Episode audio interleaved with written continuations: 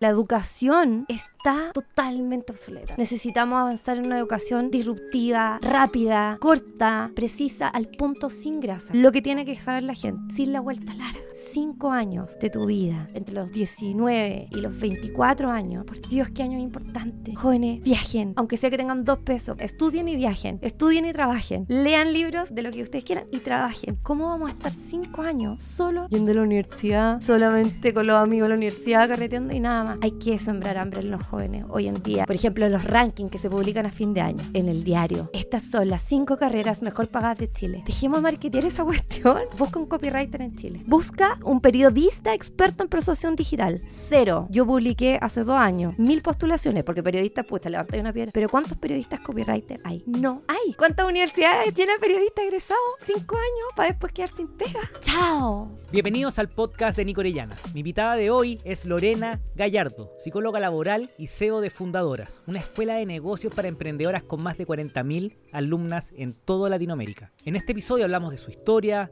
de educación, a aprender a hablar de plata, cobrar por nuestro trabajo y todo lo que necesitas saber para crear tu propio movimiento, con causa, con herramienta y más importante, haciendo plata. Pero antes te quiero invitar a flycrew.com. Si tienes un conocimiento que quieres vender, en Flycrew te podemos ayudar. Olvídate de la tecnología, nosotros te ayudamos a montar tu comunidad, cursos, productos digitales, membresías para que finalmente puedas vivir de lo que amas. Entra a flycrew.com, inscríbete y te ayudamos a empezar. Volvamos al podcast. ¿Qué es Fundadoras? Nico, Fundadoras es un universo de emprendimiento femenino. Es el universo donde confluyen todas las mujeres emprendedoras que quieren crecer, que quieren liderar mejor sus negocios y que quieren ganar más dinero. Y que lo quieren hacer desde la ética y que lo quieren hacer desde el bienestar, sin transar su, su, su bienestar, su felicidad, su libertad. Maravilloso, empoderadas. Totalmente. ¿Y cómo, cómo se te ocurrió hacer esto? Se me ocurrió por una necesidad personal. Era necesario, eh, yo en ese tiempo, cuando llegué a Chile a vivir, eh, venía de Argentina, viví en Córdoba siete años, después de haber vivido en Puerto Montt hasta los 18, en Temuco, eh, irme a Argentina. Somos de región y yo también soy de La Serena. Sí, yo soy de La Serena, pero te entiendo el... Sí, claro, que es otro mundo, es otro planeta. Santiago, Santiago es hostil, sí, es frío. Sí, sí, yo llegué en una situación además demasiado distinta porque me vine, me volví a Chile por amor. Eh, y, claro, fue como ya, acá tendré que hacer mi vida. ¿Y el amor sigue? Por supuesto, mi, mi esposo. Bien, y en Argentina eh, hacía eventos, eh, fue mi, mi, primer negocio, fueron eventos motivacionales para mujeres. ¿Pero, tú estudiaste psicología en, en, Argentina? Terminé en Argentina. Bacán. Partí en la UFRO en Temuco y terminé en Argentina. Bacán y hacía eventos masivos. En ese tiempo, en esa ciudad, que es Córdoba, nadie hacía este tipo de eventos. Para mujeres, además, en un tema como que estaba partiendo en el 2011, 2012. Y hice un primer evento que fueron 100 mujeres de liderazgo femenino, que fue a partir de mi tesis de grado. O sea, hice la tesis de psicología, que fue lo único bueno que encuentro que, que pasó en esos años, porque me cargó ir a la universidad. cargó. que perdí de tiempo más grande, siento, para mi vida en todos esos años de todas esas horas estudiando, ya, pero viendo el lado, el vaso medio lleno, hice mi tesis y de mi tesis de liderazgo femenino resultó que hice un evento. Hice un evento, reuní a las mujeres más, más poderosas de Córdoba en ese momento, empresarias, y cuando vi todo lo que pasaba ahí, y cuando vi, porque mi idea y mi lógica era que si estas siete mujeres lograban transmitir las siete características del liderazgo femenino que yo había descubierto en mi tesis y las contagiamos en más mujeres y iban más mujeres a ser líderes, por ende. Esa era como la teoría. Y de ese, evento de 100 terminamos en un evento, no sé, 3.000 mujeres en Puerto Montt, haciendo filas de kilómetros bajo la lluvia. Eso fue increíble. La gente me decía, Lore, ahí... Y la gente se está mojando afuera esto 2016 más o menos, ¿no? Eso fue el 2000, el 2016, el año que nació mi hijo. Yo estaba embarazada arriba del escenario. Y después de eso hice, hice Lima, eh, un, evento que estaba audio de auspiciador, 1500 mujeres. Maravilloso. Y después de ese evento yo dije, hasta aquí llegué. Eh, los eventos, por supuesto que no eran rentables. o sea, la mayoría de los eventos, tú trabajas en eso, pero los eventos son una excusa para hacer otra cosa. Mm. Pero yo en ese tiempo no tenía la madurez, ni el liderazgo, ni el conocimiento que tengo hoy. Yo digo, tenía 3.000 mujeres sentadas al frente, ¿cómo no les vendí algo? Y no les vendía nada. Entonces la gente después se me acercaba, felicitaciones, oye, el evento espectacular, salgo súper motivada. ¿Qué viene ahora? ¿Qué te compro? Y yo como, puta, nada, eh, eh, pronto sabrán. Y, y no tenía tiempo para crear, que por supuesto yo pensaba en capacitación, pero no sabía, yo tenía ve- 28 años, o sea, Claro.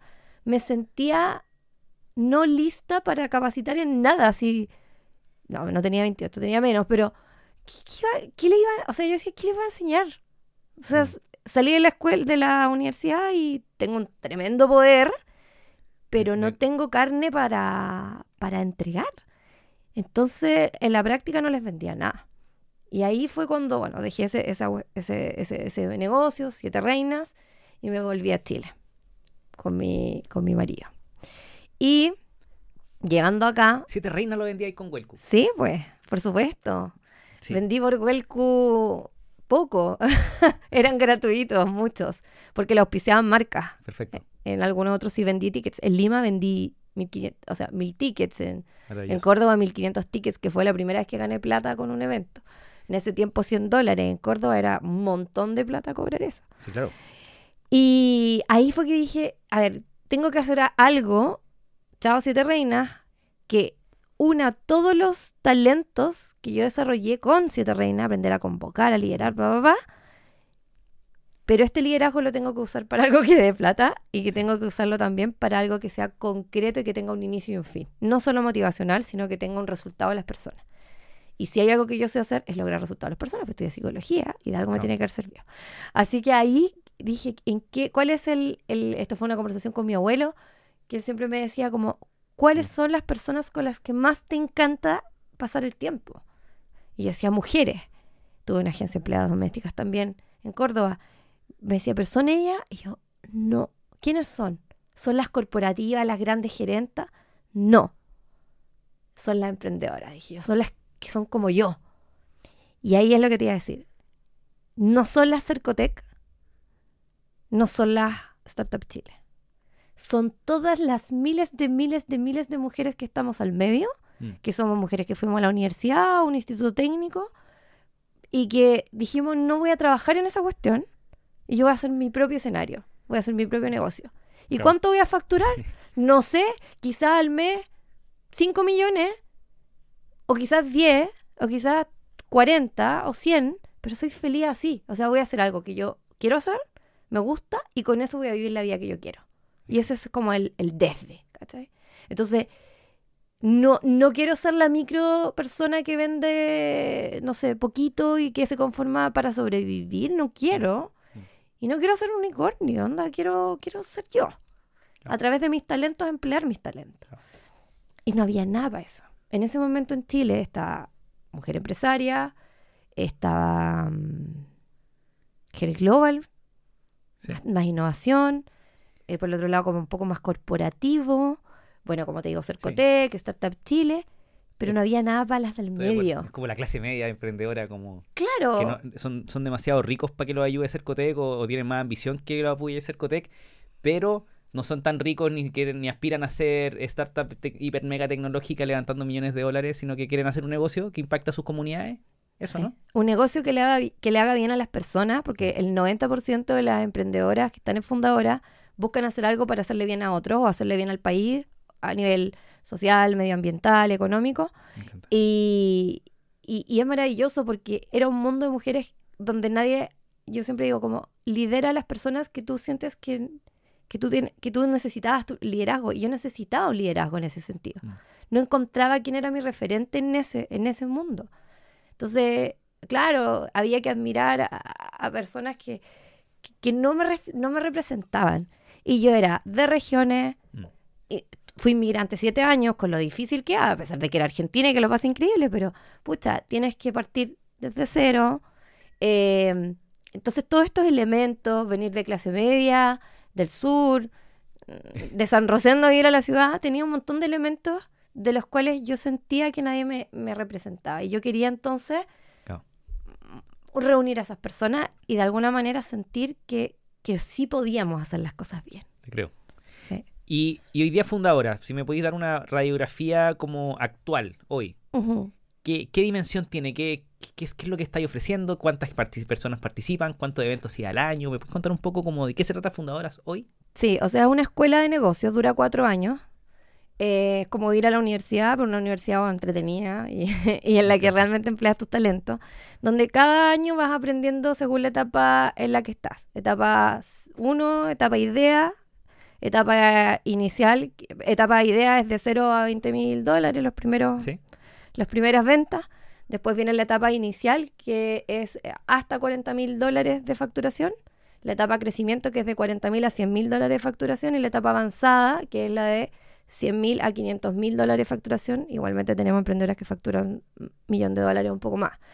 Eh, entonces vas pasando de año en la universidad del emprendimiento femenino, pero más allá de lo técnico, que obvio que, que es importante, es como pues tú, tú- a ti te haber pasado y a todas las personas que, que nos escuchan, que tu mentalidad va cambiando en función de los desafíos que vas teniendo.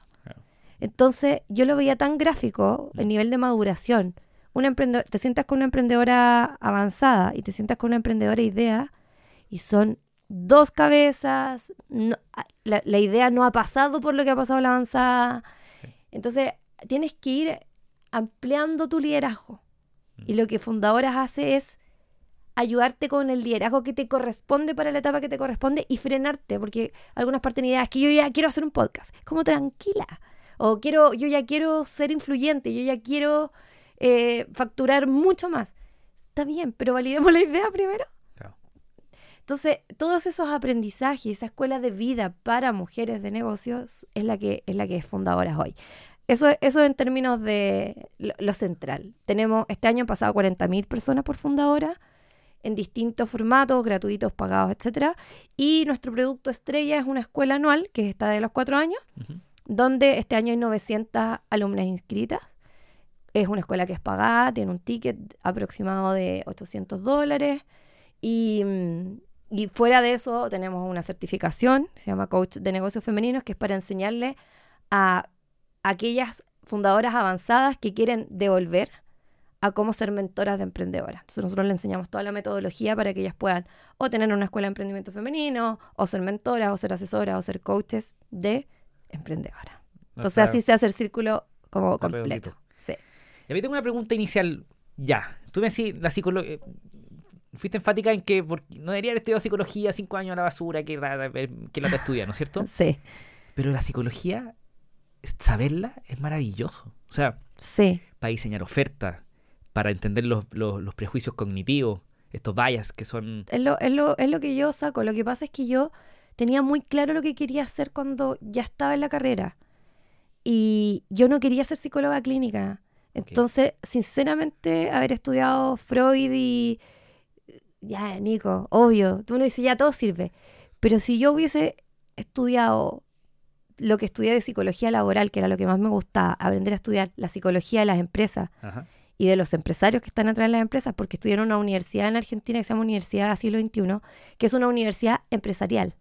Pero los tres años de psicología comunitaria en la Universidad de la Frontera, sorry, pero. Pero. Pero, Dios, está desesperada. Entonces siento que a nivel, o sea, como, como está estructurada, las, ojalá las- lo- los jóvenes puedan elegir antes, dentro de la carrera, el electivo, digamos, como Claro. la línea. Porque si hay gente que tiene claro lo que quiere hacer, puede empezar ya. Y a mí lo que me permitió Argentina, que es lo que más me gustó, bueno, me, gust- me gustó todo de Argentina, eh, es que yo podía trabajar. Yo en- cuando estaba en Temuco tenía clases todo el día, todos los días. En Argentina tú puedes ir eligiendo tu horario, tus ramos, como eh, tiene el lado bueno y el lado malo. Para los que Mm. somos más disciplinados, la podemos sacar, pero hay gente que estudia 10 años en la carrera. Eh, pero yo trabajaba. Y eso para mí fue un hit. Entré a trabajar al, al, al tiro. Entonces estaba ya en el mundo laboral. Me encanta. Y más ganas tenía de salir a, Entonces tú me decís, a comerme el mundo. ok, la psicología es importante, ¿no es cierto? Para aplicarla a los negocios. O sea, ho- hoy mi, la base de mi negocio es la psicología. Pero por- probablemente quizás no es necesario pasar por la educación tradicional, que es más clínica, que, que quizás tomar un montón de libros de psicología y estudiarlo, aplicarlo en tu negocio, ver qué funciona y qué no funciona. ¿Puede ser? Las, ¿Un mejor las camino? escuelas de, las, las escuelas de psicología, yo sé, yo mirando las mallas curriculares de las carreras, siguen orientadas a lo clínico. Y, y la psicología se puede usar para los negocios. Mm. Y está la psicología laboral, ya, perfecto. Pero la psicología es la base que todo ser, que todo ser humano tiene y necesita entender. Entonces, si las carreras de psicología se, se orientaran un poco más amplias a aplicación temprana del estudiante en, distintos, en distintas áreas, tendríamos más psicólogos especializados y no tendríamos el 90% de los psicólogos clínicos que se pelean y quién cobra más barato para atender más gente. Claro. Entonces sí se necesita salud mental, por supuesto, pero se necesita salud mental en la empresa, en las universidades, en, la- en la- en la- en los hospitales, en distintas plataformas. Entonces esa especialización es la que yo creo que, que falta hoy. Y si nos está escuchando un psicólogo o una psicóloga, eh, ok, imagínate, porque por ejemplo la Caro Molina Sí. también es psicóloga por y ella usó sus su- sus capacidades académicas para empujar eh, finanzas prósperas y un montón de cosas de finanzas personales re importantes para, los, para, para las chiquillas y para los chiquillos, ¿no es cierto? Sí. Pero, La Caro fue alumna fundadora del primer año, Me encanta. el 2018. Me encanta. Eh, pero pasa que me da la impresión, corrígeme si estoy equivocado, que a las carreras como psicología, periodismo, de repente como que les, les carga los números. Como que los Mm. números son malos, como que la plata es mala, como, como que como tomo un Excel. eh, y es que no le quiero cobrar. Yo trabajo con hartos psicólogos y tengo primos y primas que se dedicaron a esto y no es que cobro muy caro. Y yo, ¿cuánto cobráis? 20 lucas. No, no, es terrible. No, ¿y cuánto cobráis? No 5 lucas porque es, es una persona vulnerable. Ok, yo sé que hay que ayudar, pero ¿cómo un psicólogo supera este como susto a la, a la plata? Si es, que, si es que es verdad que pasa. No, es verdad, es verdad. Pero mira, antes de hablar de eso, que es importante, es súper relevante entender de que también vivimos en un país que categoriza mucho y este estereotipa mucho a las personas. Mm. Entonces, prácticamente si eres ingeniero, tú eres un robot. Y Mm. si eres psicóloga, eres pachamámica y emocional y no, y, y no te tienen que gustar los números. Y es el estereotipo que existe. Por lo tanto, no está permitido eh, conocer, obviamente, me imagino el efecto Pigmalión, que es como lo que se espera de ti, tú serás. Entonces, si yo espero que el psicólogo sea tal, el- nosotros vamos a responder de esa manera. Si a un niño tú le dices, eres bueno en matemáticas, adivina, tu hijo va a ser bueno en matemáticas, porque todos le dicen, tú eres bueno en eso. Uno responde con las expectativas que el otro tiene de ti. Si te digo, seco, tu podcast va increíble y te lo dicen las personas que tú consideras importante en tu vida, tú te lo crees y tú crees que tu podcast es bueno. Entonces, dicho eso, las carreras, universidades, la educación Mm. está totalmente obsoleta, totalmente obsoleta. Necesitamos avanzar en una educación disruptiva, rápida, corta, precisa, al punto sin grasa, como dice Wilfredo que trabaja conmigo. Sin grasa, Lorena. Da directo lo que tiene que saber la gente, sin la vuelta larga. Cinco años de tu vida, Mm. entre los 20, entre los 19 y los 24 años, por Dios, qué año importante. Sí. Jóvenes, viajen, viajen, aunque sea que tengan dos pesos, viajen, estudien y viajen, estudien y trabajen, lean libros de lo, de lo que ustedes quieran y trabajen. Pero, ¿cómo vamos a estar cinco años solo yendo a la universidad, Sí. solamente con los amigos de la universidad, carreteando y nada más? Hay que sembrar hambre en los jóvenes hoy en día y hay cosas que a mí, este es un tema que me apasiona mucho, porque, bueno, trabajo en educación y, por ejemplo, los rankings que se publican a fin de año el- en el diario. Estas son las cinco carreras mejor pagadas de Chile. Dejemos de marketear esa cuestión. Obvio. Marketeemos carrera. Oye, busca un copywriter en Chile. Busca un, un periodista experto en persuasión digital. Cero. Yo publiqué hace dos años. Cero. Ni uno. Mil postulaciones, porque periodistas, pues te levantas una piedra. Pero ¿cuántos periodistas copywriter hay? No hay. Ay. ¿Cuántas escuelas de copywriting en Chile hay? Ninguna. ¿Cuántas universidades llenas de periodistas egresados? Cinco años para después quedar sin pega. ¡Chao! Hay mucho campo y mucha campo. necesidad. Hay mucha gente en estos nuevos negocios. Entonces, siempre se muestran las grandes empresas, las multinacionales que necesitan ingenieros, pero Nico, tú debes necesitar talentos que hoy no estás consiguiendo. Yo, mira, mi equipo. Wilfredo está en Colombia, Rocío está en España, Dana, Zoe y, Ari están en Argentina. O sea, eh, eh, eh, la, la Jim está en, Estados Unidos.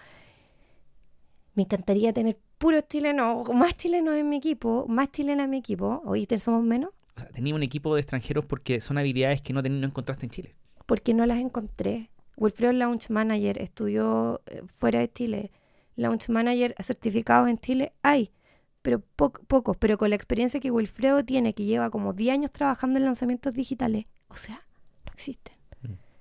Y hoy los jóvenes, eh, o sea, necesitamos contarle a los jóvenes que existen nuevas profesiones y que probablemente no tienen que graduarse de la mejor universidad de Chile si es que tienen talento para otra cosa. Yo digo, cuando se unen los talentos o los intereses en esa época, porque uno tiene, ni siquiera sabe lo que quiere hacer en la vida, pero tienes intereses y si lo, unas, lo unes con nuevas universidades, nuevas escuelas y, y también animar a la gente que, que cree que puede enseñar estas cosas, creen escuelas.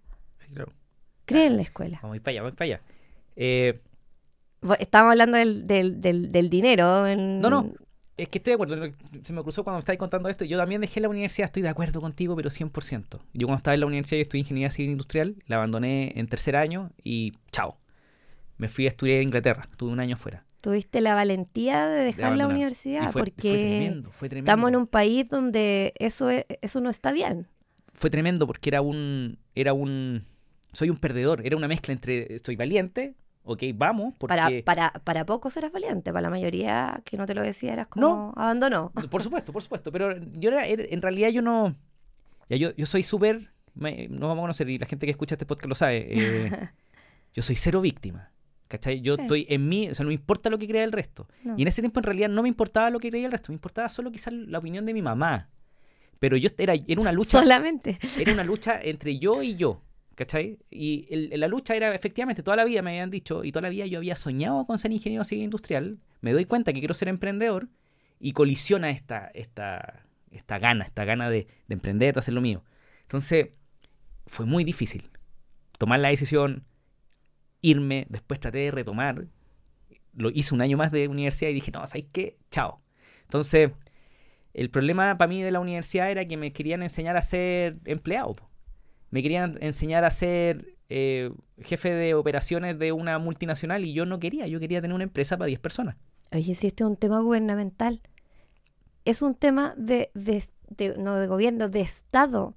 Los estados deben velar porque sus seres humanos, sus seres humanos, porque sus ciudadanos, eh, para que la gente sea capaz a temprana edad de sustentarse económicamente por ellos mismos. Total.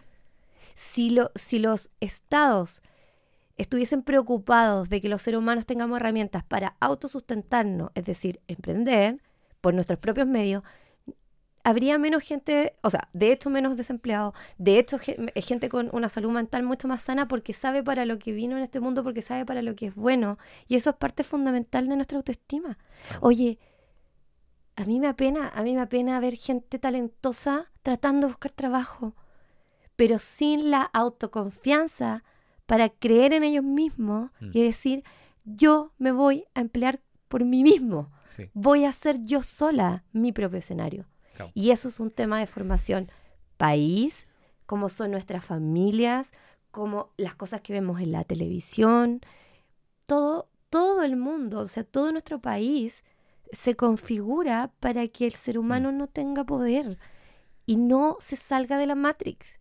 Y si nos quedamos pegados así, los chilenos, o sea, nos va a ir muy mal. Sí, claro. Nos va a ir muy mal. Eh, yo siempre pienso que, el, que llegan muchos políticos a decirnos que nos van a arreglar la vida y eso no es así. La gente, uno tiene que arreglarse solo. Pero la gente eh, tiene que saber que puede arreglársela sola. Exacto.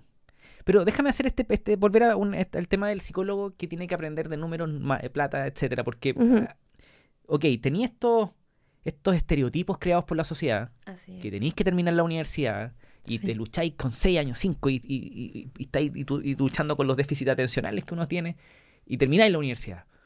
Eh, y te enfrentáis al mundo en donde decís, yo no soy bueno para los números, porque la sociedad me lo dijo y después yo me lo terminé creyendo, y después yo además asumo que soy malo por los números. ¿Cómo me transformo? ¿Cómo, cómo aparece otro rol? ¿Cómo, cómo se hace para un Mm. psicólogo, por ejemplo? Para un psicólogo, para un terapeuta, para un artista, eh, viene, ¿tú decidiste ser psicólogo, artista o terapeuta? Generalmente porque, porque vienes de una formación, tu, tu, tu forma, tu comportamiento de tu vida va sacando los números de, de todo. Es parte del, del ser. Claro. ¿Ya? Entonces, incorporar, me encanta esa palabra porque es como traer a tu cuerpo, incorporar un nuevo conocimiento eh, requiere de dejar de hacer lo mismo, o sea, dejar algunos hábitos Claro. cotidianos. Entonces, yo ahí, yo, para mí siempre, para poder salir de un constructo de hábitos, lo más valioso es reunirte con esas personas que tienen el hábito que tú no tienes. Entonces, asistir a lugares, comunidades, escuelas o escuchar a las personas que piensan distinto a mí en ese punto que a mí me cuesta es fundamental y es y tiene que ser formar parte de un nuevo hábito. Te digo porque nosotros, no- a nosotros nos pasa en Fundadora. Nosotros traemos gente, llegan en enero y llega junio y dicen, yo no sabía que existía el mundo de que la- el dinero era bueno. No sabía que... Mm. Nunca nadie me lo dijo. Y yo siempre cuento este chiste de... Todos tuvimos en algún momento esa abuelita que nos pasó plata como si fuese una bomba. ¿Tuviste esa abuela? Sí, Eh, mijito. sí. Y, y te la pasaba como si fuese una bomba que no la podías mostrar. Era como. Eso, para mí, es un reflejo también de la sociedad en que vinimos- vivimos. De cómo nuestros abuelos se vinculaban con el dinero, nuestras abuelas, que dependían muchas de nuestra generación, Mm, dependían de un abuelo proveedor, mm, y ni hablar de nuestros bis y tatarabuelos. Es decir, en nuestro ADN no muy lejano, en nuestros antepasados, en nuestras generaciones, perdón, existía un tema con el dinero. Y sigue existiendo. Probablemente nuestro, nuestros nietos Sí. van a decir, oh, mi abuelo Nicolás, puta, era, era, eh, era súper emprendedor, pero pucha, y, y va a tener su propia reflexión de cómo era el dinero. Mm. Y esos constructos sociales en torno al, al- al- al intercambio económico por un, por un bien, por algo que me hace bien, es lo que está desconectado. Si tú me vas a hacer un bien, entonces tiene que ser, no, no ¿cómo me vas a cobrar? Sí. ¿Cómo me vas a cobrar si tú no, no eres tan bueno, no eres tan buena persona? Y porque ser buena, se puede ser buena persona y también se puede Cobra. cobrar. Eh, entonces, mi, mi invitación ahí es que la persona que sienta que tiene un tema con la, con la plata, que no sabe cobrar, que le cuesta eh, vender, que le da miedo cobrar lo que vale y que sabe que está cobrando menos de lo que vale, que se gasta toda la plata, que derrocha, es decir, el dinero que es la parte central de nuestra vida, está en conflicto, hazte ver hazte ver, porque es fundamental. Hoy todo tiene que ver con dinero. Sí. Nuestros políticos tienen un temazo con el dinero. O sea, piensa en la línea política que nos está liderando hoy.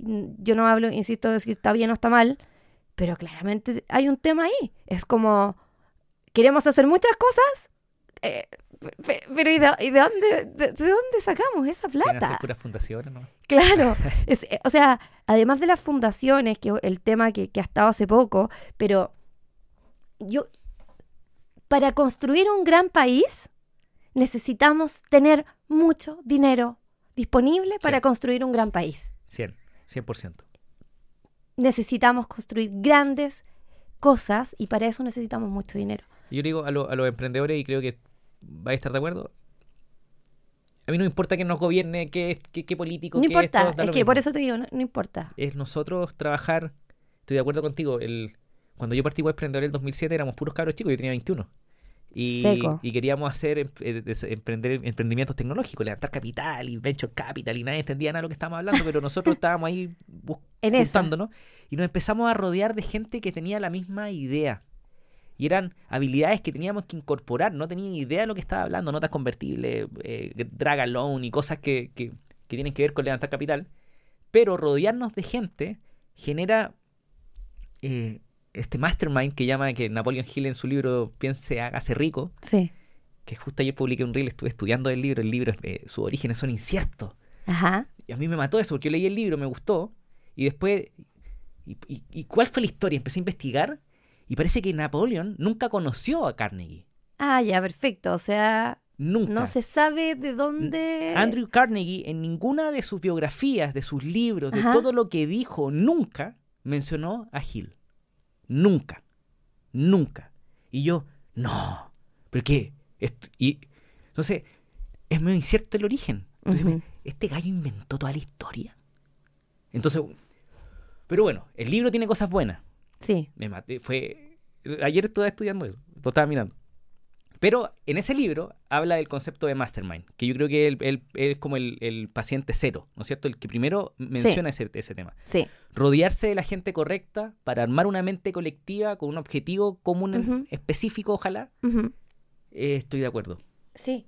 Estoy o sea, acuerdo. es todos, pero, pero más allá del conocimiento, del conocimiento que, que se pueda generar en ese mastermind, es a todos nos mueve la misma causa, todos queremos lograr lo mismo. Total. Y hay una colaboración radical entre todas esas personas para lograr una meta. Mm. Eso es hacer comunidad, eso es crear una escuela, es decir, yo quiero que todas estas personas conozcan lo que yo, para donde yo voy, quizás van para el mismo lado. Ah, vamos todos para allá, para, arriba del cerro. Oye, vamos juntos porque chuta, sola es un poco complicado. Y yo creo que ese es el liderazgo que hoy necesitamos Sí. de tanto de las personas para decidir unirse a esas causas. Mm. ¿Leíste el libro Tribus de Seth Godin? No, pero es que, que- que- he visto tanto podcast y he escuchado tanto del libro que más o menos entiendo, pero Mira, es un libro que sistematiza un- el conocimiento de, de tribus, de comunidades, de, de convocatorias. O sea, te, vas- te van a hacer sentido muchas cosas de, de los eventos que tú haces y demás. A mí me sirvió para eso. Hoy no existe, hoy si encuentra, y si alguien encuentra un autor que tenga el, liderazgo en temas de gestión de comunidades, de grandes masas, de movimientos de personas y grandes convocatorias, por favor pásemelo porque ese es mi área de estudio y yo estoy hambrienta por compartir todo lo que he aprendido. Perfecto. Yo gestiono una comunidad de 900 mujeres y emprendedoras, que es importante. Sí, claro. Eh, O sea, con espíritu de hagamos esto, hagamos esto, hagamos esto. Mm. Y, y siento que mi conocimiento ahí es tan potente que necesito darlo. Escupirlo. Lo doy en la, en la certificación, pero en parte yo creo que falta, falta contenido. Y Seth Godin en ese libro habla de los distintos, por qué la gente se une a causas, porque algunas no, y sistematiza ese conocimiento que está muy interesante. Oye, me encanta. pero- Solo para que el, esto de incorporar Sí, eh, habilidades o, o hábitos. Solo un ejemplo muy chico como bottom desde el piso para arriba. Por ejemplo, yo quería ser ciclista de ruta y llegar a Valle Nevado en bicicleta, pedaleando desde Molsport. ya, perfecto. Estaba hablando de 1600 de desnivel, si no me equivoco, me van a, me van a- me van a retar los ciclistas, pero creo que son 1600 de desnivel, es duro. Imposible para alguien que nunca lo ha hecho. Claro. Eh, y el proceso es sencillo. Me puse a, a practicar. Después me, me rodeé de gente que estaba en la misma, un grupo de amigos que querían llegar a Valle Nevado. Entrené, entrené, entrené. Y seis meses después estaba en Valle Nevado con mi grupo de amigos. Llegamos pedaleando. Tomándote una cosita arriba, festejando. Sí, obvio. Eh, a lo que voy es que a veces como estas ganas de emprender o de rodearse de gente como que se vuelve muy místico.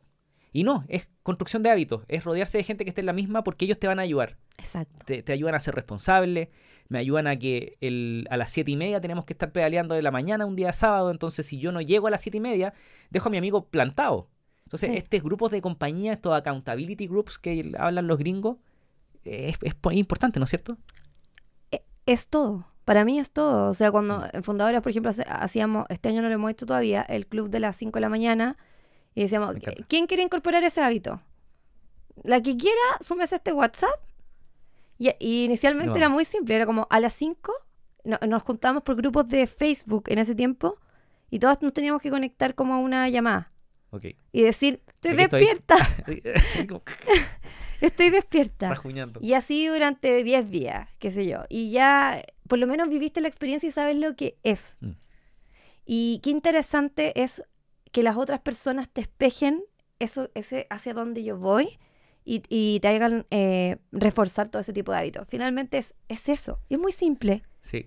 Pero la gente también muchas veces es muy arrogante. Eh, Todos lo somos en cierto punto de decir, Obvio. no. A mí me pasa mucho con fundadora. Por ejemplo, yo tengo vista de gente que me encantaría que estén fundadora, pero yo sé que nunca van a estar. Porque es como unirse a algo que yo ya lo sé. Claro. Eh, yo, Pero- ya, yo ya sé de eso. Pero también tiene que ver con prioridades, puede ser o no.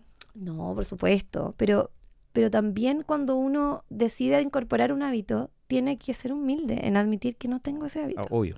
Claro que sí. Y eso es lo que muchas veces falta, Claro que sí. sobre todo cuando va creciendo en edad. Mm. Vamos creciendo en edad. Sí. eh, el, el Tony Robbins dice que proximidad es poder. Y eso, eso es atómico. Creo que rodearse de gente que esté, ojalá, un par de pasos adelante que tú. eh, que por ejemplo Endeavor en Chile lo ha hecho muy bien. Muy bien. Eh, el 2007 partieron ellos, si no me equivoco, dos- no, 2004 creo. Y ellos justamente trajeron a, a Güences Casares, que era un mega empresario argentino que había hecho un exit de 750 millones de dólares con Patagon.com y lo rodeó con empresarios chilenos y, y les, vi- les mostraron esto. Entonces, creo que rodearse de gente creo que es la clave. O sea, no- no- si no- Escucharlos, eh, estar cerca, la proximidad, como dices tú, pero hoy podemos estar cerca de quien queramos. Total. Ya. Vámonos a lanzamientos. Ya, me encanta. Yo sé que es, es, es low power, mira. Yo sé que eh, full Seth Godin, probablemente eh, Russell Branson, eh, Mm. la biografía Jeff Walker. eh, hay harto autor, autocontenido afuera que eh, nos están formando en estas nuevas capacidades digitales, ¿no es cierto? Entonces mi pregunta es, ok, una emprendedora que es experta en algo, ¿cómo crea un movimiento? ¿Cómo lo lanza? ¿Cómo lo cuenta al mundo?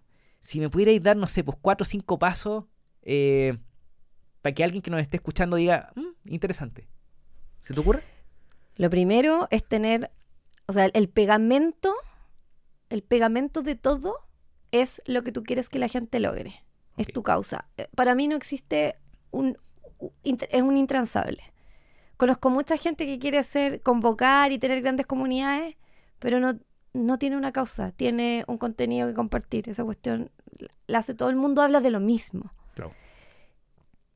todo el mundo habla de lo mismo. Entonces tengo mi conocimiento técnico, tengo lo que yo racionalmente le quiero entregar a la gente, pero tengo que entender para qué lo quiero lograr. Te doy un ejemplo muy básico en tema de mujeres.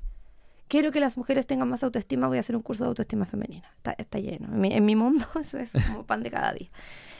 Para ser tu mejor versión, para llegar a tu próximo nivel. Ya, la típica. Entonces yo tuve una, una amiga muy querida que falleció, la Isa, la Isa Pacareu, eh, que estaba en la escuela, nos hicimos amigas, yo fui su mentora, y la Isa decía, es que la, la autoestima de la mujer es lo más importante. Y yo le decía, Isa, dime para qué. Es que para que se sientan mejor, ¿para qué? Tienes que decirme algo que racionalmente la gente de verdad necesite. Claro. Si yo digo, te digo, Nico, tenés que tener más autoestima, ah, pero si yo te digo, si tú mejoras tu autoestima, vas a facturar más. O si tú mejoras tu autoestima, tu relación con tu esposa va a mejorar. Va, ahí, ahí, ahí te enganchas. Entonces, y para eso hay que entender a la persona que tú quieres ayudar en profundidad, Entiendo. en profundidad, y entender hacia dónde la quieres llevar. ¿Cuál es la causa que te mueve para contagiarla? Cuando logras decir apasionadamente y comunicar apasionadamente tu propósito, tu causa, la gente se une. Y para eso tienes que tener la, la- la plataforma para poder comunicar eso que quieres lograr en las personas. Entiendo. Y el principio va a ser uno, dos, en mi caso fueron 60, las primeras 60, entre ellas estaba la Caro, que hablamos hace un ratito. Mm. Y, y luego esas 60 se sienten tan entusiasmadas con esa causa y ese lugar donde, donde todas queremos llegar, que traen a más y traen a más y eso se Mm. transforma en un movimiento. En algún lado leí, quizás fue en el libro de Seth Godin, que cuando eres un movimiento, cuando la gente empieza a hacer cosas que tú provocaste sin ti. Y yo cuando me di cuenta que Fundadora era un movimiento, cuando en Viña se empezaron a organizar eventos de fundadoras sin fundadoras, sin la institución, sin la marca, Sí, la fundadora... sin, sin mí, sin el logo, pero el evento se llamaba Fundadoras Viña. Fundadoras Viña. Estamos acá las fundadoras de Viña. Y yo dije, bien, la gente está haciendo cosas Mm. sin tener la dirección de la líder o del líder o del liderazgo de la institución. Significa que creaste un statement, un movimiento, un, un nue- una nueva forma de reunirnos en torno a algo. Ok. Causa, movimiento, luego. Causa, o sea, tu causa, tu movimiento que sea genuino, auténtico, no inventado, porque se nota a la legua. Obvio. Y luego son las, eh, yo le llamo, ya lo dije hace un ratito, el sistematizar el, el conocimiento. Para tú hacer que la gente llegue de A a B, Mm. que es tu causa, que es el lugar donde tú las quieres llevar, tú tienes que tener un conocimiento, que todas las personas lo tenemos, por A por B, por la experiencia, porque lo estudiaste, por, en fin. Pero ese conocimiento debe tener unas, debe estar sistematizado. ¿Qué- ¿A qué me refiero? si, si tú eres capaz de hacer un mapa mental en alguna plataforma, yo uso MyMeister, qué sé yo, y yo, Lorena, pongo todo lo que sé de ese tema ahí, y empiezo con líneas para allá, estos son los tres pasos para, estos son los cinco pasos para, esto es lo que yo creo, estos son mis valores. Tú sistematizas todo, lo- todo tu conocimiento, ya tienes un paso avanzado, porque ahí tienes, Nico, libro, podcast, Claro post de redes sociales, curso, La cada línea es un curso, tienes todo, tienes todo tu conocimiento sistematizado en una plataforma, con puntitos, no, no te digo desarrollarlo. Yo ocupo, yo ocupo un blog de notas y un Sharpie. También, yo tengo mi pizarra arcaica, ese, ese es mi principal cosa, pero después cuando lo tengo que llevar a todos lados, no puedo llevarme mi pizarra, a veces le saco fotos, así muy oscuro. Perfecto. me voy con mi foto de mi pizarra. Bueno, eh, tienes que, esto es muy importante, tienes que tener una opinión de tu conocimiento, del conocimiento que hay. Y eso es lo que nadie tiene. Entonces, esto, marketing digital, marketing digital. ¿Qué opinas tú del marketing digital? ¿Qué opinas tú y cuál es tu, tu visión de cómo se tienen que hacer las cosas según el conocimiento que todos sabemos? Mm. Entonces la gente repite como loro sobre el mismo tema y todo, es parece que yo hablo, ab- abro Instagram y como, ah, todos opinan lo mismo del empoderamiento femenino. Mira, todos opinan lo mismo del emprendimiento femenino. No. Sí, po. tiene que haber una visión A, B, C y D de una misma causa. Surgen millones de visiones. Y esos somos los líderes, los que proponemos una opinión, una forma de llegar a una causa, una causa, una forma de llegar con una opinión, con una visión de cómo se tienen que hacer las cosas. Y para eso se requiere, querido, valentía. Alguien decía por ahí que entre te, te tienen que odiar o te tienen que amar. Porque al medio No, hay plata. ¿Sí o no? Sí. ¿Quién lo decía? ¿Quién lo decía? Lo dice un boxeador, pero está dentro de un libro, está dentro del libro de Cialdini, de persuasión, ¿ya? Dentro de ese libro, él habla de este boxeador que dice esta frase, Bacán. que dice, ámame, ódiame, no hay dinero al medio. Eso. Eso, Y tampoco hay, y, para los psicólogos tampoco hay plata en una mente confundida. no. también, Hay también. que ser claro. Entonces, entonces eso, Tenéis que tener una opinión, opinión. una visión, una forma de hacer las cosas. Y, y para ser- ojo, que para, ser- para tener una opinión clara, realmente tienes que haber hecho el, el trabajo de ser experto en lo que estáis haciendo. Porque cuando uno estudia muy bien lo que tú, tu, Tienes opinión. tu herramienta, uno empieza a ver cosas que la gente no ve. No. Y, y, y uno comienza como con estos pensamientos medios contrarios, como, como el, el- ¿cómo dicen en español? Como contrarian thinking. Como Ujú. pens- Hay que tener el enemigo común. ¿Conocías ese término? No, El término que te va a cambiar la vida. vendiendo, vendiendo acá. No, mira. Cuando tú tienes una causa, significa que tienes una línea de contenido, tú mueves un Sí, tema, sí. tienes una opinión del tema, por lo tanto, tienes que saber contra qué estás peleando. ok. Y si sabes contra qué estás peleando, significa que tienes mucha gente que va a querer pelear contra lo mismo. Ok, ¿Ya? Entonces, total. entonces, si yo hablo de, no sé, alimentación saludable, Mm. tengo que estar en contra de De algo. Obvio. Y, y tengo que pelearle hacia algo, que no son personas, Mm. son ideas, Claro. son ideales y hay instituciones que representan. Por ejemplo, en este podcast hemos hablado de las universidades. Si yo quisiera meterme en el mundo de la educación real, mente, que no es mi tema 100%, pero yo quisiera Le- hablar en contra de la universidad. Le pegáis a la universidad. Y le pego, y le pego, y le pego, y salgo en el diario, y salgo en revista, y empiezo, y me transformo en una anti también. Y, y yo creo que eso es lo que falta a los líderes. Por eso te hablo No. mucho del liderazgo. Liderazgo es ser capaz de dar una opinión y pelearte con gente que no opina lo mismo. Y recordamos liderazgos épicos, pues Steve Jobs peleaba contra IBM, eh, Elon Musk pelea contra eh, la libertad de expresión.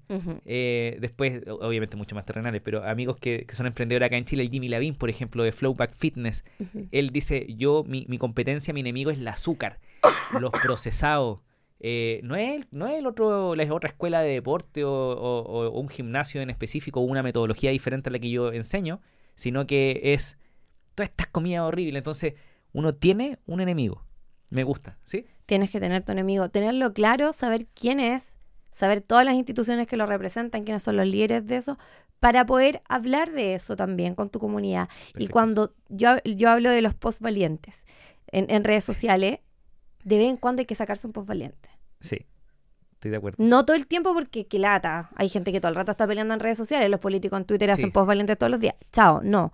Hay que ser propositivo, hay que ser positivo, obviamente con esperanza, animar a las personas, Sí. pero cada 10 días Uno fuerte. Lore, yo me, yo me agarraba con tanta gente cuando era chico, pero así contra Corfo, contra, hace. contra ProChile. Eh, sumarié como a todo, a- al director de ProChile. En ProChile me conocen, soy famoso en ProChile, Hace. porque lo sumarié, me odian. Eh, pero, ¿sabéis que el, el- ahora que estoy un poquito más viejo, Peleando con causa. Con, Con- Nico no. Orellana. estaba, eh, eran, yo creo que mis, mis, mis luchas eran, eran reales. Y, y- y también, por ejemplo, recuerdo una pelea que, que publiqué y que me, me escribieron. Y era que estaban estos venture capital como corporativos como el Movistar Innova, Ya. que invitaba a los emprendedores, pero les tomaban mucha participación en el negocio, les ponían mucha plata, no los dejaban vender solos. Si yo era un emprendedor que me, me- me aceleraba con el Movis- con Movistar Innova en esos años, y yo quería ir a vender por mi cuenta, habían, habían cláusulas en los contratos que no podía ir sin Movistar. Y yo decía, pero eso está matando el emprendimiento porque lo limitáis. ¿Qué pasa si surge una oportunidad? No tengo por qué preguntarte a ti, yo soy el fundador, yo tomo la decisión. Perfecto. Entonces, peleaba mucho, pero hoy día trato de pelear menos. No, hay, hay que pelear, hay que pelear, o sea, cuando uno realmente lo siente. A mí me pasó hace, hace dos años, Scotiabank sacó un premio a la mujer emprendedora. Y entre los requisitos del premio era nunca haber renegociado un crédito. Era para que fueran clientes de ellos. De ellos. Me enojé tanto. Es un tema que a mí, o sea, yo, yo en 2019 casi quebré. Y tuve que renegociar y tuve que volverme a parar y tuve que pagarle, obviamente, o sea, tuve que hacer un gran esfuerzo. Mm. Entonces significa que eso me hace mala emprendedora. Al contrario, los No. que hemos renegociado, casi quebrado, tenemos un espíritu emprendedor, perdóname, pero tremendo, brutal. Total. Entonces, yo en ese momento saqué un correo a mis alumnas de ese año, que fue el 2021, y les dije, chiquilla, ¿a usted le... ¿Estoy loca? O- horrible, esto está mal. Y me dijeron, esto está mal. Y empezaron a meter ruido. Y empezamos a meter un poquito, pero tam- y después subí un video a redes sociales, sin mencionar, obviamente, quién era la institución de ese momento. Pero da miedo pelear. O sea, créeme que para mí fue, fue, pero me sentí con tanta bronca, Obvio. porque yo trabajo en esto y esta causa a mí me hace levantarme a las 5 de la mañana en mi cama en la mañana. Entonces, todo lo que vaya en contra de lo que yo promuevo, obviamente tengo que alzar la voz. Claro que sí. Y, y- me voy a ir por. eh, eh, ya, déjame terminar. voy a- si nos queda tiempo, te voy a preguntar eso, pero. Si puedo, si puedo hacer mi transmisión en vivo desde acá. no, pero- si querés, te está disponible. Eh, causa, ¿no es cierto? Movimiento, opinión. Eh, ¿Cómo eso se transforma en plata? con una herramienta. Cuando todo eso se transforma en plata si tú eres capaz de entender primero la lógica del negocio y tienes las herramientas para poder llevarlo adelante. Mira, te voy a contar una, historia muy, muy que refleja esto. Yo, cuando, cuando hacía mis eventos de siete reinas, hacía lanzamiento sin saber que estaba haciendo lanzamiento. En el año 2011 hacía una lista, la gente se anotaba y el día que yo lanzaba la entrada la gente compraba. Pero mira que no- yo no había leído Jeff Walker.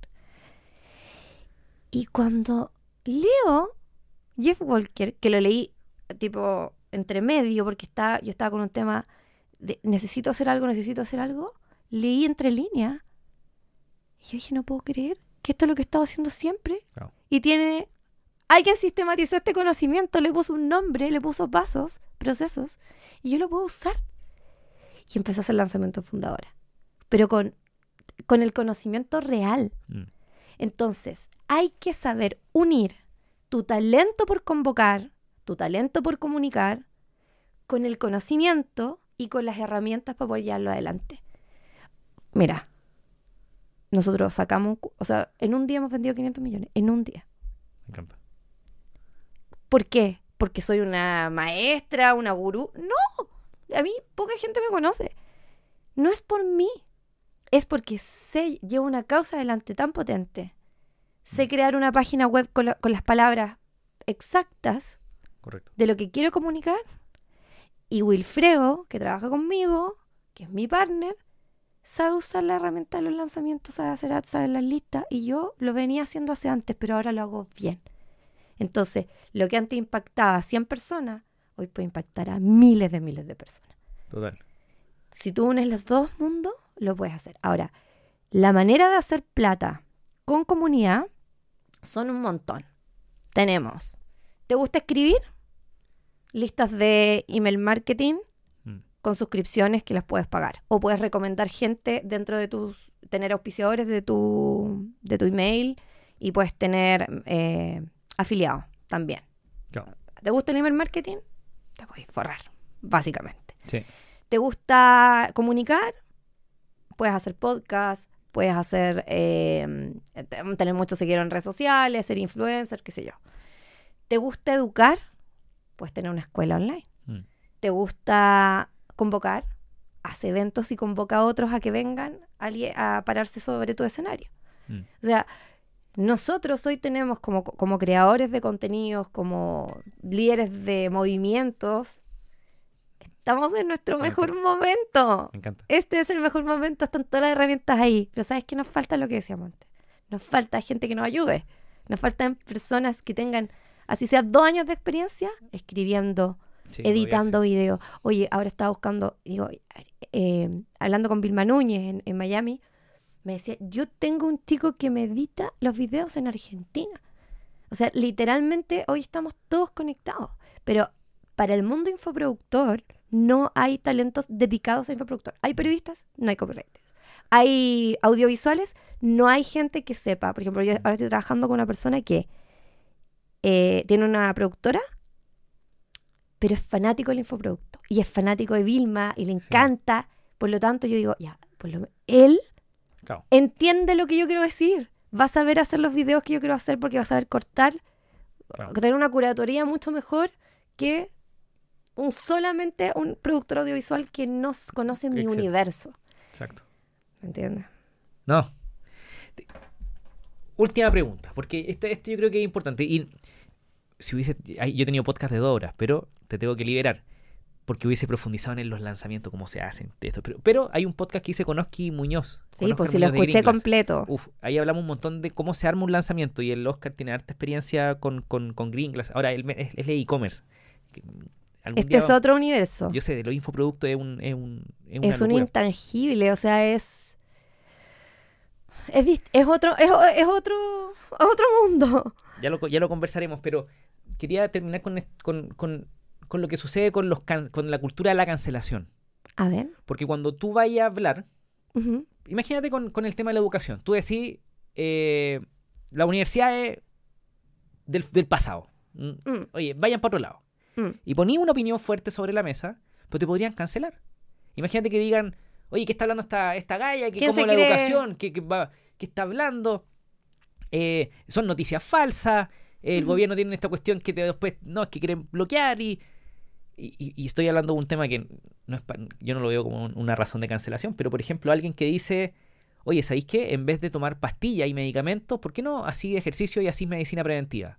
Ah, no, es que eres antivacuna, querías antimedicamento y te cancelan. ¿Cómo alguien con un personaje atractivo, un líder, que tiene una opinión clara sobre las cosas, cómo lidiáis con la, con la cultura de la cancelación que hoy día es, es potente? Quizás no, estamos como de bajada, pero sigue siendo potente. Yo creo que no he vivido hasta ahora un momento así. Em, pero para mí lo más importante es ser, es ser auténtico, cuidadoso auténtico. Pero ser líder implica este tipo de cosas también. O sea, si- como hablamos hace un rato, ser líder es tener una opinión sobre, sobre el mundo en el, el espacio en el que habitas y, y que realmente confluye. Entonces, Mm. en mi caso, si yo estoy preocupada por el porvenir de mi país, donde veo que el emprendimiento no se está motivando y yo trabajo en emprendimiento, no puedo no opinar, no Entiendo. puedo no decirlo. Me, no puedo. Y me pero también siendo responsable de que yo no he hecho el trabajo ahí. Entonces, me brota por los poros, pero no he ido a, la- no he ido a hablar con las universidades. Entonces, claramente no puedo ser una líder de opinión de ese tema. También tengo que ubicarme Mm. y decir, yo estoy en el mundo del emprendimiento, tengo una opinión acá, pero oye, anda a tocarle las puertas a la universidad, anda a hablar con los rectores. Tengo que hacer ese trabajo. No lo he hecho aún, pues estoy en otro trabajo. ¿Pero ¿Te Entonces, gustaría hacerlo? me gustaría hacerlo. Me gustaría promover, me gustaría que el emprendimiento forme parte de las carreras del- desde el primer día. Yo, pensaba, porque soy, yo soy muy amigo de los cabros de Platzi, del Cristian y. Freddy, desde eh, infinito tiempo. Y, y ellos también tienen un poco esa lucha, porque ellos enseñan eh, en un- en una escuela de tecnología, De- ¿no es cierto? De, De, programación. y, y de un montón de, de habilidades eh, digitales para vivir de la tecnología. Y, y al comienzo eran, eran críticos también con la universidad y hoy día Mm. trabajan con ellas. Exacto. Entonces metieron sus currículos y sus, y sus formaciones y su... Eso es lo que hay que hacer. Eso es lo que hay que hacer. Por eso tú, tú- tu enemigo común lo tienes que tener claro, pero para poder trabajar con Entiendo. y, y- y- hacer juntos, porque en el fondo es una lucha conjunta. Total. Cada uno puede tener una visión distinta, pero haces una lucha conjunta. Me encanta lo que estás diciendo, porque es algo que a mí, en lo personal, me, me gustaría entrar a los colegios, más que a las universidades, a los colegios. Em, y hoy me faltan, me faltan manos, me faltan manos. Hoy estamos a tope, estamos con una escuela desbordada de gente, de gente queriendo entrar, con, con, un, con un plan también de expansión. Eh, pero este lado que es más intervenir de verdad, porque tú puedes tener un negocio e intervenir el hoy, pero todos los negocios deberían estar preocupados de intervenir el mañana y de ver lo que va a pasar a futuro. Entonces, parte de los modelos de negocio que también se puede rentar, porque esto también es rentable. O sea, si yo voy a la universidad también voy a rentar de eso. Pero qué poca capacidad tenemos de hacer para los que vienen atrás. Ahí tenemos que tener las fichas también puestas. Tenía un evento muy pronto. Sí. Por favor, invita a la gente que nos esté escuchando. Bueno, voy a invitarlos a todos, a todos y a todas a participar del Business Festival de Fundadoras, que es el 25 de noviembre. Mm. Es un, un festival hermoso de música, conocimiento, inspiración. Y el lema este año es posibilidades infinitas. Queremos mostrarle de alguna u otra manera a todas las personas que vayan a que podemos conectar los puntos desde otros espacios, que tenemos que cuestionar lo establecido y crear nueva- nuevas configuraciones de conocimiento. Y para eso tenemos grandes invitados como, como tú, Nico, que va a estar acompañándonos ahí. Me encanta. Va a hacer explotar el cerebro de todas las personas que están ahí. ¿Y, y dónde nos inscribimos? Nos inscribimos en www.fundadoras.com. Perfecto. Y te quedan cupos todavía, ¿no es cierto?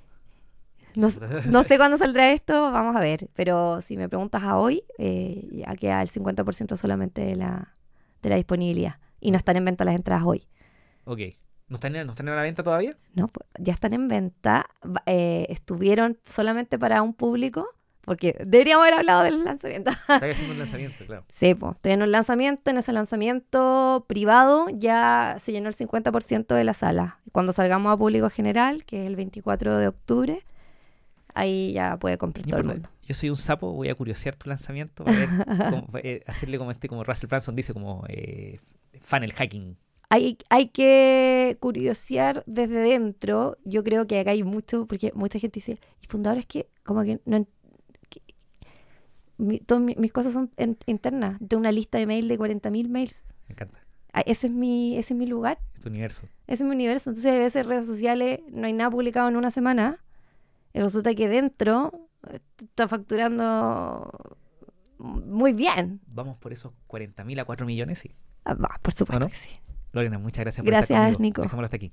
Adiós. Si te gustó el episodio, por favor ayúdame a que el mensaje de vivir de lo que amamos llegue a más personas. Compártelo con un amigo, déjame 5 estrellas en Spotify, suscríbete en YouTube, déjame un comentario o simplemente toma el link del episodio y compártelo en tu red social favorita. Muchas gracias a todo mi equipo que me ayuda a tener el tiempo para hacer este episodio. Muchas gracias a ustedes por escucharlo. Adiós.